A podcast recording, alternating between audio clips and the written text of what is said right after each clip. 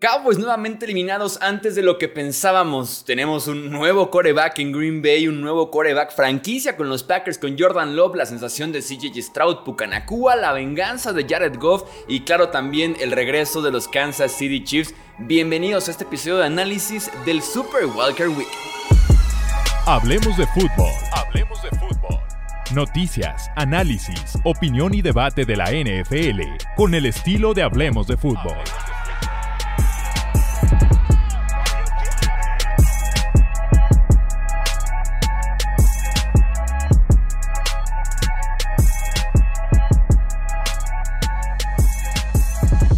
Amigos, ¿cómo están? Bienvenidos al podcast Hablemos de Fútbol. Yo soy Jesús Sánchez y sí, tenemos que hablar del Super Wildcard Weekend. Y sí, nada más weekend porque los partidos del lunes, que tenemos dos después de que se pospusiera el partido entre Steelers y Bills y también pendiente el Eagles en contra de Buccaneers, van a entrar en otro episodio del podcast. Aquí venimos a platicar de lo que vimos el sábado y el domingo en la NFL. Un partido muy cerrado y básicamente tres palizas, tres victorias dominantes que tuvimos en este fin de semana de comodines tenemos que arrancar con la sorpresa de la semana. Green Bay eliminando a Dallas. Qué partido de Jordan Love. Se quedó un pase incompleto al final del encuentro de registrar un rating perfecto como coreback en este partido en contra de Dallas. Casi 300 yardas, 3 touchdowns. Love está tan desarrollado ya como pasador que es increíble. Maneja diferentes tipos de pases, desde el balazo, el pase bombeado que manda a la parte trasera de la parte de la zona anotación para el touchdown, diferentes velocidades, cómo se mueve en la bolsa, cómo genera incluso yardas en la segunda o en la tercera ruta de sus jóvenes wide receivers, muy paciente que justamente se vaya desarrollando la jugada, que si no está ya al principio puede sostener el ovoide porque su línea ofensiva ha jugado muy, muy bien en el cierre de campaña y poder justamente trabajar esas segundas o terceras rutas, diferentes ángulos del brazo, su tercer pase de touchdown en cuarta oportunidad es una chulada auténtica. Entonces, de verdad que no entiendo cómo el destino, la vida, los dioses tiene a franquicias, por ejemplo, como los Bears, que en su historia han tenido a un coreback realmente bueno, mientras que Green Bay puede presumir a Brett Favre, Aaron Rodgers y ahora Jordan Love en un lapso de 30 años y los que faltan con este coreback de Green Bay. También darle crédito a Matt LaFleur cómo desarrolla a Jordan Love con el roster más joven de la NFL. Al final de cuentas, la defensiva de Dan Quinn, que por cierto, candidato a ser head coach de los Seahawks, no se presentó a este partido. Apenas cuatro presiones a Jordan Love. Esa fue la clave. Si permites que Jordan Love, con el talento tan puro y natural que tiene se siente en la bolsa completamente limpio y se encargue de descifrar tu defensiva secundaria y completar pases por toda el área del campo, va a ser una pesadilla. Apenas cuatro presiones de cuerva, como les decía. Se comen 41 puntos, se comen más de 400 yardas esa defensiva de Cowboys que vino de más a menos y que sin duda alguna quedó muy demostrado en el cierre de temporada que la defensiva de Cowboys se beneficiaba de las grandes ventajas que tenía su ofensiva. Y cuando no era así, cuando eran partidos más cerrados, cuando eran partidos que había que incluso que parar para que tu ofensiva tuviera la oportunidad de remontar, pues no fue el caso, incluyendo el partido de este domingo.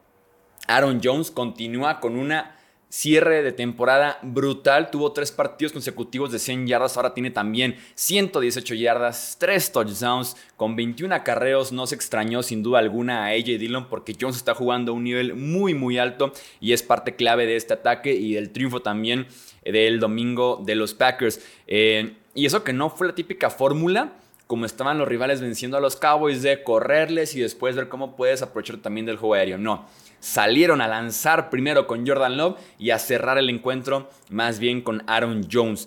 Prescott, que viene de una temporada de MVP o de candidato a MVP, mejor dicho, tenemos que hablar de su partido porque en playoffs, en el momento más importante, se presentó el Dak Prescott de antaño. Se presentó el Dak Prescott de playoffs. De playoffs. Eh, básicamente un Prescott impaciente, nervioso en la bolsa, forzando sus decisiones cuando no estaban ahí de todos modos, forzando el pase por ahí, no haciendo la lectura correcta. Creo yo que el DAC que vimos de semana 1, semana 18 principalmente, fue un DAC que siempre tomó la decisión correcta, que estuvo muy preciso, que estuvo muy filoso en sus pases, pero que estaba tomando sus buenas lecturas y decisiones y no fue el caso en contra de Green Bay. Forzando demasiadas decisiones, demasiados pases donde no debían de eh, estar ahí y de todos modos lo intentó. Básicamente se presentó el Dak Prescott, insisto, de los playoffs. Llegaban con toda la presión y expectativa y creo yo que eso pesó sin duda alguna en su contra, mientras que Green Bay llegaba jugando ya con dinero del casino.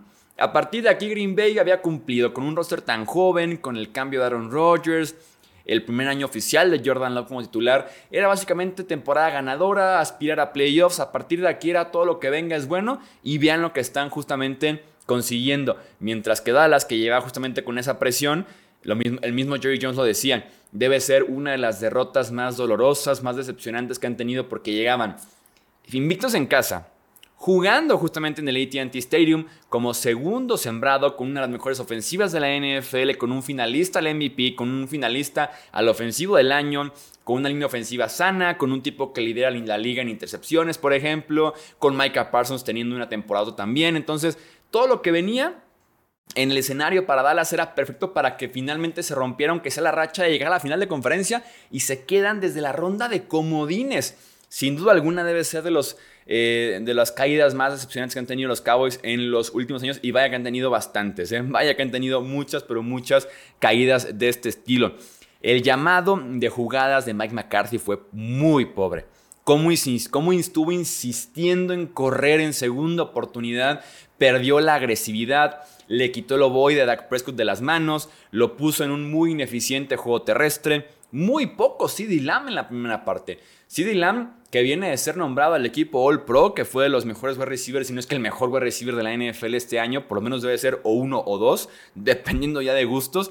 ¿Cómo no lo trabajas más? En tu partido de playoff, sobre todo cuando la ofensiva rival te está anote y anote y anote, era ponerte agresivo, era ponerte al tú por tú con Jordan Love. Y McCarthy dijo: Vamos corriendo el balón, manteniendo el ritmo, insisto, muy conservador y un muy pobre llamado de jugadas por parte del head coach de los Dallas Cowboys. ¿Será este el final de Mike McCarthy? La temporada fue brutal con él. Incluso había muchas dudas de cómo podía amar las jugadas, de cómo iba a montar la ofensiva, teniendo ahora mucho más control en esta parte del, del, eh, del equipo. Pero a pesar de que tiene segundo sembrado, título divisional del Este, iba a ser juzgado por el último juego del año. Y termina de una pésima, pésima forma con todo y que el marcador está un poquito maquillado. No olvidemos que el partido estaba 48 a 16. Ese es el marcador que debemos de recordar en este partido. Y para cerrar con este encuentro, la defensiva de Joe Barry. La más criticada, la que permitía 30 puntos a diestra y siniestra a los Panthers, a los Buccaneers, que Tommy DeVito se vio como un quarterback de élite en contra de ellos. La defensiva de Joe Barry que estuvo muy, muy, muy criticada. 7 puntos al medio tiempo, que de milagro por cierto. Eh, dos robos de balón, un pick six muy buenos en cobertura. Jair Alexander tuvo un partido como el Jairi de hace unos cuantos años, como el Jairi que considerábamos esquinero de élite en la NFL. Los safeties, los cornerbacks, eh, llegando constantemente a Dak, por lo menos sacándolo de la bolsa, forzándolo a tomar decisiones eh, equivocadas. Entonces, muy buena la defensiva de Joe Barry. No sé si sea un éxito que se pueda mantener para la siguiente semana en contra de San Francisco, pero sin duda alguna la defensiva de Green Bay, el ir a Dallas y insisto, dejarlos en 7 puntos al medio tiempo o 16 en el cuarto cuarto es para aplaudir porque muy, muy pocos equipos, si no es que ninguno, logró algo así en contra de Cowboys esta temporada. Siguiente partido a comentar, el Rams en contra de los Lions. Los playoffs se juegan a ganar. Los playoffs debes de ser más agresivo que el rival que tienes enfrente y fue el caso con Dan Campbell en esa última serie ofensiva, buscando el primer y 10, nada de que el reloj, esto vamos por el primer y 10 para podernos hincar en lugar de tener que hacer aquí cuentas de si el acarreo, que si el reloj, que si el tiempo fuera, que la pausa y demás. Jared Goff pone el partido en sus manos y el tipo te responde. Tenemos el primer triunfo de los Lions en postemporada desde 1991, ni siquiera había nacido yo. Cuando los Lions habían ganado su último partido en playoffs, pasaron 30 años para que recibieran un partido de postemporada en casa y tendrán ahora dos consecutivos porque Packers va en contra de Niners y los Rams, perdón, los Lions recibirán al ganador del Buccaneers en contra de los Eagles. Goff, que tuvo solamente una jugada, ese fumble que lanza con un pase con las manos hacia atrás, una sola jugada que dices, Goff, por favor, ¿qué estás haciendo? Fuera de eso, un partido súper controlado, súper efectivo. Amon Razan Brown, en efecto, fue su show, como dijimos en la previa, imposible de cubrir. Sam Laporta, que se aprovecha de un linebacker de más de 300 libras en cobertura en zona roja para también hacer su touchdown con todo y que no estaba al 100% de la rodilla. Lions 3 de 3 en zona roja y esa estadística va a ser la clave en este encuentro. Lo que significa el triunfo para la ciudad, para la franquicia para Jared Goff, después del intercambio que protagoniza con Matthew Stafford, uno pasa a los Rams, otro pasa a los Lions, lo que significa para Taylor Decker, que es el Lion que más tiempo lleva en el roster, más de 10 años, el tipo estaba llorando, la afición estaba también llorando, había señores que los gráficos nos decían llevan 60 años siendo eh, season ticket holders o señores que llevaban igual 30 años sin poder ver a su equipo en postemporada que regresan a la cancha, al estadio a verlos y que ganan finalmente. Entonces, lo que significa el triunfo para Detroit es sumamente especial y la franquicia se lo fue ganando poco a poco con buenos intercambios, con buenas selecciones, firmas en la agencia libre, buen staff de coaching, buenas contrataciones por parte de Dan Campbell, Ben Johnson, Aaron Glenn, sus coordinadores. Entonces lo trabajó la franquicia y lo tuvo. Qué partidazo de Puka Nakua, que no pase desapercibido por la derrota, sus nueve recepciones, 181 yardas, nuevo récord para un wide receiver novato en playoffs y su touchdown. Qué lástima que en la última serie ofensiva de los Rams en tercer y 14, que no se marque un holding, una interferencia defensiva o lo que sea que hubiera mantenido con vida la serie ofensiva y los ponía también en posición de gol de campo y poder tomar la ventaja eventualmente para los Rams. Al final de cuentas es un holding o interferencia que no se marcan, terminan despejando el balón y no tocan otra vez ya el oboe de los Rams, se les acaba el partido. Eh, Sean McVay y sus tiempos fuera. El pecado de toda, pero toda la vida. Había quemado ya un tiempo Sean McVay cuando quedaban 13 minutos por jugar en el tercer cuarto. Y había quemado ya un tiempo fuera en un partido que se define con un solo punto de diferencia. Entonces, te habla mucho de que debes de ser mucho más cuidadoso. Yo prefiero comerme castigos de 5 yardas por retraso de juego, eh, por no estar al 100% en la comunicación, mejor un pase incompleto, una carrera de 0 yardas, a estar quemando tiempo fuera, sobre todo de visita, en postemporada, en un partido en el que estás viniendo de atrás y que muy probablemente vas a requerir de tus tiempos fuera. Stafford debe ser recordado, creo, como uno de los quarterbacks más duros que más golpes se lleva y que se pone de pie. El codo, la mano, la cabeza, el hombro. ¿Qué tanto le pasó a Matthew Stafford? Y el tipo estuvo ahí hasta la última jugada. Es un guerrero Matthew Stafford y va a ser recordado de esa forma. Les comentaba que una estadística clave fue ese 3 de 3 de los Lions en zona roja. Pues los Rams 0 de 3 en zona roja. Hay que aprovechar oportunidades en playoffs que son pocas y si no aprovechas, te puede justamente pasar esto: perder por un solo punto, porque tú en lugar de hacer touchdowns hiciste goles de campo y tu rival sí aprovechó e hizo justamente los touchdowns cuando tenían que hacerse. El peso de Ford Field, 30 años esperando un partido de playoffs y lo hicieron valer. Valió cada minuto, cada segundo, cada hora, cada día, cada semana, cada mes o cada año de espera porque Ford Field se hizo pesar. Yo te diría que fue la ventaja de la localidad más fuerte que tuvimos este fin de semana y tendrán, insisto, otro partido de playoffs la próxima semana. En la previa decíamos, este partido es un volado, está 50-50, es el partido más cerrado y vean nada más, un solo punto de diferencia. Otra ventaja de localía que estuvo sumamente clave, sumamente importante en este sábado de playoffs Kansas City, Arrowhead Stadium, el cuarto partido más frío en la historia de la NFL. La temperatura al momento del kickoff era de menos 20 grados centígrados, mientras que la sensación térmica al final fue de hasta menos 32 grados centígrados. El extremo frío hacía que las botellas de agua, que la cerveza, que todo se sintiera como si estuviera congelando literalmente el casco de Mahomes hasta se partió por el frío y un golpe que por ahí se llevó. Y realmente se podía notar, yo siempre me fijo en eso, suena como una banalidad, suena como algo muy simple, pero yo siempre me fijo cuando son partidos en la nieve o son partidos tan fríos. Me gusta fijarme en la ropa de los jugadores. Los jugadores de Chiefs tenían mangas cortas, estaban listos para estar ahí, se sentían con ganas de jugar en el frío. Mientras que los jugadores de los Dolphins, un poco menos acostumbrados a ese tipo de condiciones, tanto en enero como por el frío, de visita y demás, mangas largas, pasamontañas, gorritos, bufandas. Incluso comparen a Andy Reid con Mike McDaniel, insisto. Son cosas muy simples, pero te puedes por lo menos dar cuenta de quién está con más ganas de estar parado ahí en el campo para competir en un partido de playoffs que van a ser cuatro cuartos muy, muy duros. Y me lleva a mi primer punto de crítica hacia los Dolphins. Necesitan ser más duros el siguiente año. Todos los equipos que son físicos, tanto en la línea de golpeo como en tacleos, en castigar al rival, en ponerle encima las manos a los wide receivers en cobertura, el estarle pegando al coreback, incomodándolo. Todos los equipos que son más duros, básicamente pasearon y cachetearon a los Dolphins este año. Son muy finos los Dolphins, que te puedes servir muy bien jugando en Miami, en tu territorio, con tu clima, con tu gente en septiembre que fue el partido que vimos de Miami de 30, 40 o hasta 70 puntos.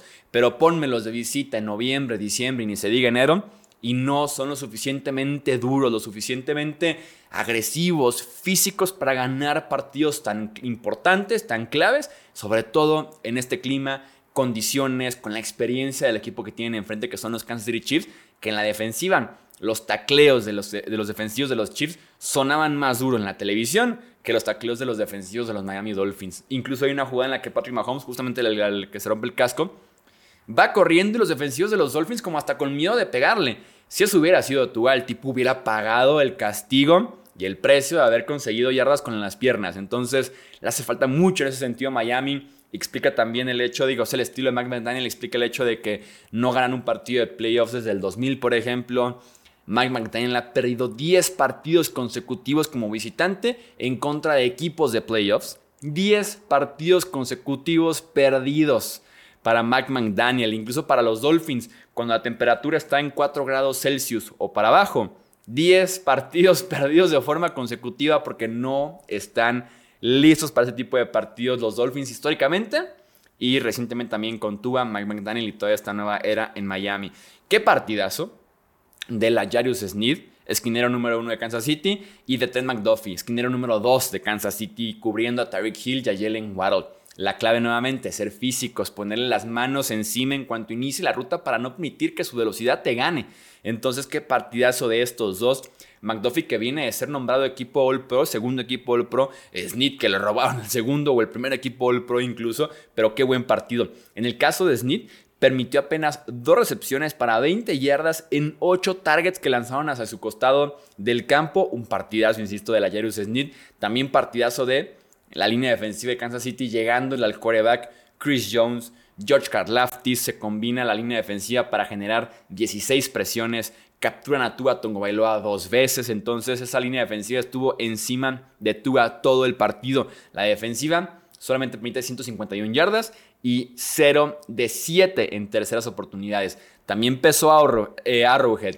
Las terceras de los eh, Dolphins eran o muy largas por el trabajo defensivo de Kansas City o también por castigos de retraso de juego, false start, falta de comunicación. Entonces también ese sentido tiene mucho peso que tuvieran esas oportunidades tan largas y que no era conveniente en un clima tan pero tan complicado de frío y también de viento. El único touchdown fue un pase atrasado hacia Tariq Hill que convirtió con puro talento en anotación, pero que el pase fue bastante, bastante malo.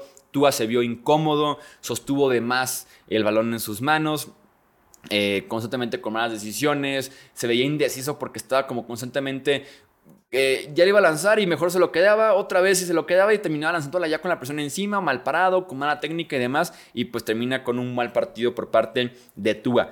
Y hablando justamente de Tua, y que esta ofensiva como colapsa en las últimas semanas, pasaron de jugar en casa 20 grados centígrados en, contra un rival mucho más sencillo como lo pudieron haber sido los Steelers, por ejemplo, a jugar con menos 30 grados en Kansas City. Por todo, por perder en semana 18 en contra de los Bills.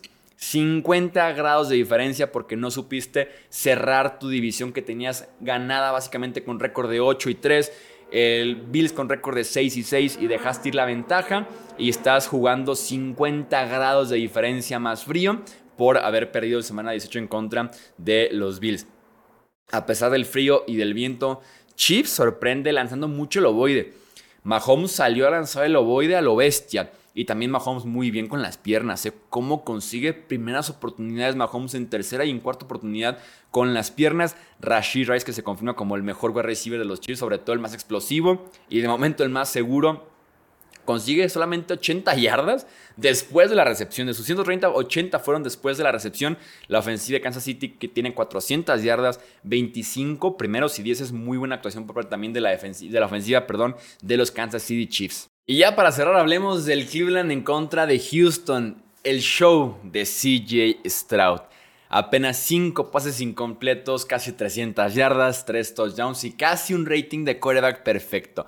Con 9 minutos por jugar, Stroud ya estaba en la banca viendo el partido, en el debut que tuvo en postemporada y con una franquicia que tiene head coach novato, quarterback novato y que apenas hace 8 meses, 9 meses estaba con la segunda selección global del draft.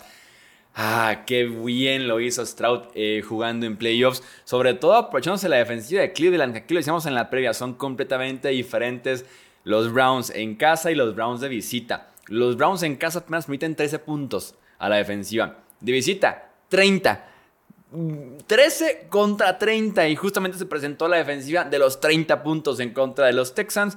Qué buen partido de Bobby Slowey como coordinador ofensivo de Houston. A ver si no se convierte en head coach en las próximas semanas. Tenía a sus wide receivers completamente abiertos. Consiguen 176 yardas de las 274 de CJ Stroud solamente después de la recepción. Así de abiertos estaban los wide receivers de los Texans y justamente es por un gran sistema ofensivo que tiene Bobby Slowick. Grábense bien ese nombre. La defensiva de Houston. Will Anderson, el, el, el edge novato que fue tercera selección global de este draft. Siete presiones al coreback y una captura. Derek Barnett que básicamente fue un descarte de Filadelfia. Houston dijo, échamelo para acá y que ha tenido una buena carrera corta con los Houston Texans este año. También tuvo seis presiones, una captura de coreback. Christian Harris, pick six y captura de coreback. O sea, hicieron muy bien las cosas los eh, Texans con los, con los linebackers y también con sus edge, llegándole hasta cuatro capturas tuvieron con eh, Joe Flaco. Derek Stingley Jr., el esquinero también muy muy joven de los Houston Texans, jugó un papel clave aquí.